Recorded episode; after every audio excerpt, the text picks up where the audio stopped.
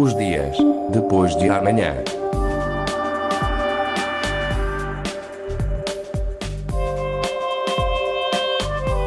Magazine de Tecnologia e Investigação da Antena 1 Madeira.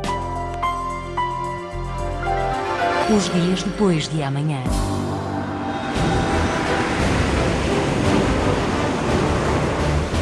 Têm em comum um navegador português que viveu no século XVII e um navio científico também português que começará a ser construído no próximo ano. O navegador chamava-se David Melgueiro e, como tantos outros conquistadores portugueses da época de ouro do país, desbravou caminhos marítimos. A história não reconhece o feito, mas os registros que existem mostram que David Melgueiro comandou uma nau holandesa à partida do Japão rumo à Holanda e vindo depois para a cidade do Porto pela passagem do Nordeste, ou seja, passou pelo Ártico. Isto 200 anos antes do que os manuais da história dizem que aconteceu.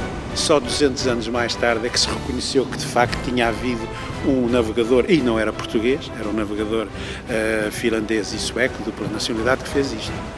Hoje, demonstra-se que o arquipélago, o arquipélago do Svalbard apareceu carteado em 1662, então se não passou por lá ninguém, como é que ele aparece carteado ao detalhe. Verifica-se com as, com as tecnologias modernas que os anos de te, a temperatura do Ártico foram das mais elevadas de sempre nessa época e, portanto, uh, uh, se foram mesmo mais elevadas do que quando oficialmente houve alguém que reconhecidamente passou por lá, então, se calhar, o nosso David Melgueiro passou mesmo mais, se ele chegou à Holanda, não passou pelo Cabo da Boa Esperança, nem pelo Estreito de Magalhães, não havia aviões por onde é que ele passou. A pergunta é do comandante José Mesquita, que mais de 350 anos depois decidiu recuperar a história de David Melgueiro para um projeto ambicioso, a construção de um navio científico português com capitais totalmente privados. O projeto chama-se precisamente David Melgueiro e é o resultado de uma reflexão que demorou alguns anos, quando o comandante ainda estava em Bruxelas, na Comissão Europeia. É que a investigação oceanográfica na plataforma continental portuguesa tem sido sempre feita por navios do Estado ou o navio Noruega ou os navios do, do Estatuto Hidrográfico.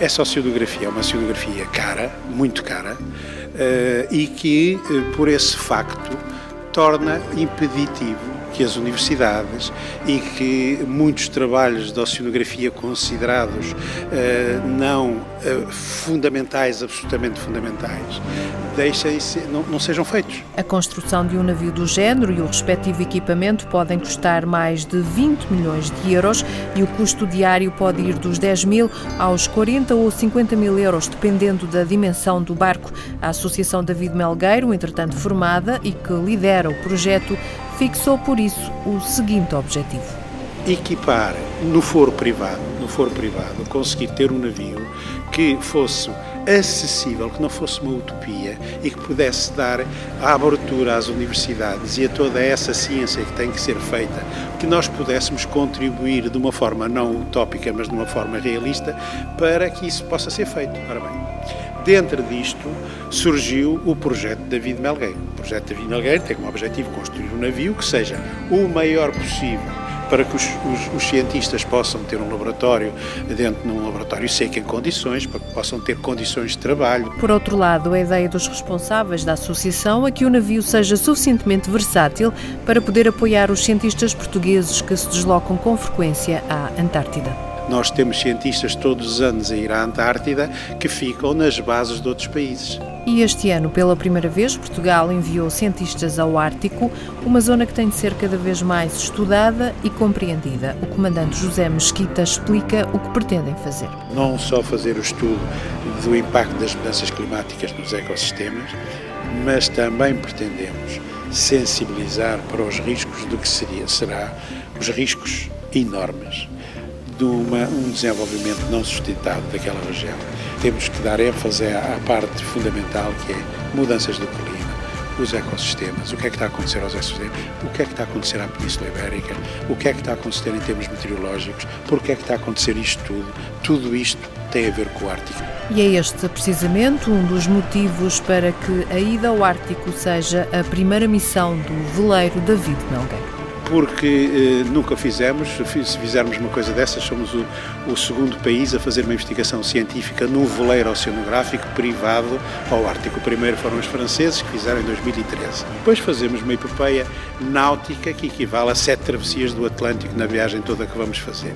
Segundo, vamos afirmar a nossa presença no pelotão da frente dos países responsáveis por tudo o que está acontecendo no planeta. A associação pretende, para isso, envolver a sociedade civil e argumentos não faltam a José Mesquita para tentar conquistar as empresas. A visibilidade, o facto de poderem afirmar que estão a contribuir para o desenvolvimento sustentável do planeta, mostrar que são empresas responsáveis. Por outro lado, há o aspecto comercial que pode ser explorado graças ao itinerário do navio David Melgueiro. O navio vai fazer uma missão científica à volta do Ártico, mas também vai fazer uma missão civil, enquanto porta eh, aberta para que as empresas portuguesas possam pôr produtos de alta tecnologia a bordo, criar marcas, eh, lançar produtos nos mercados internacionais, nomeadamente no mercado asiático, na China e no Japão, mas também no mercado europeu e no mercado norte-americano. E a Madeira terá um papel importante.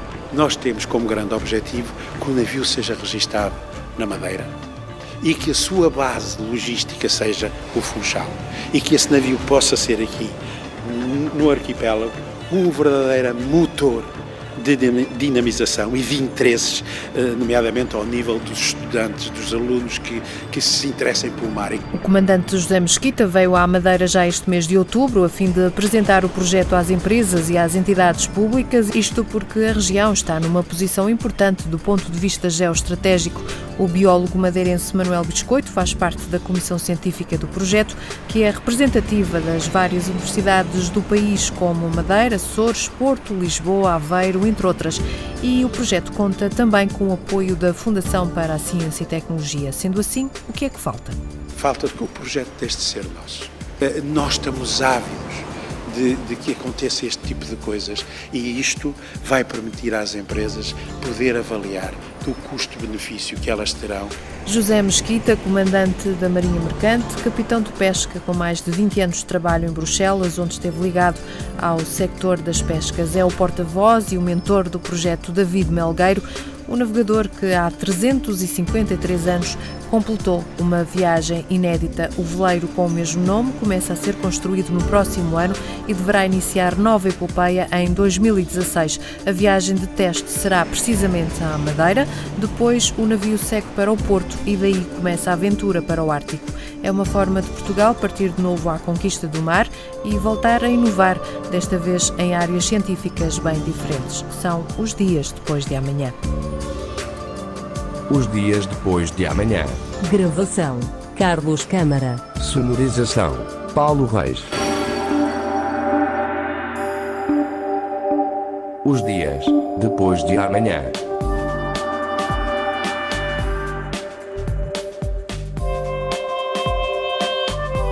Magazine de Tecnologia e Investigação da Antena 1 Madeira. Os dias depois de amanhã.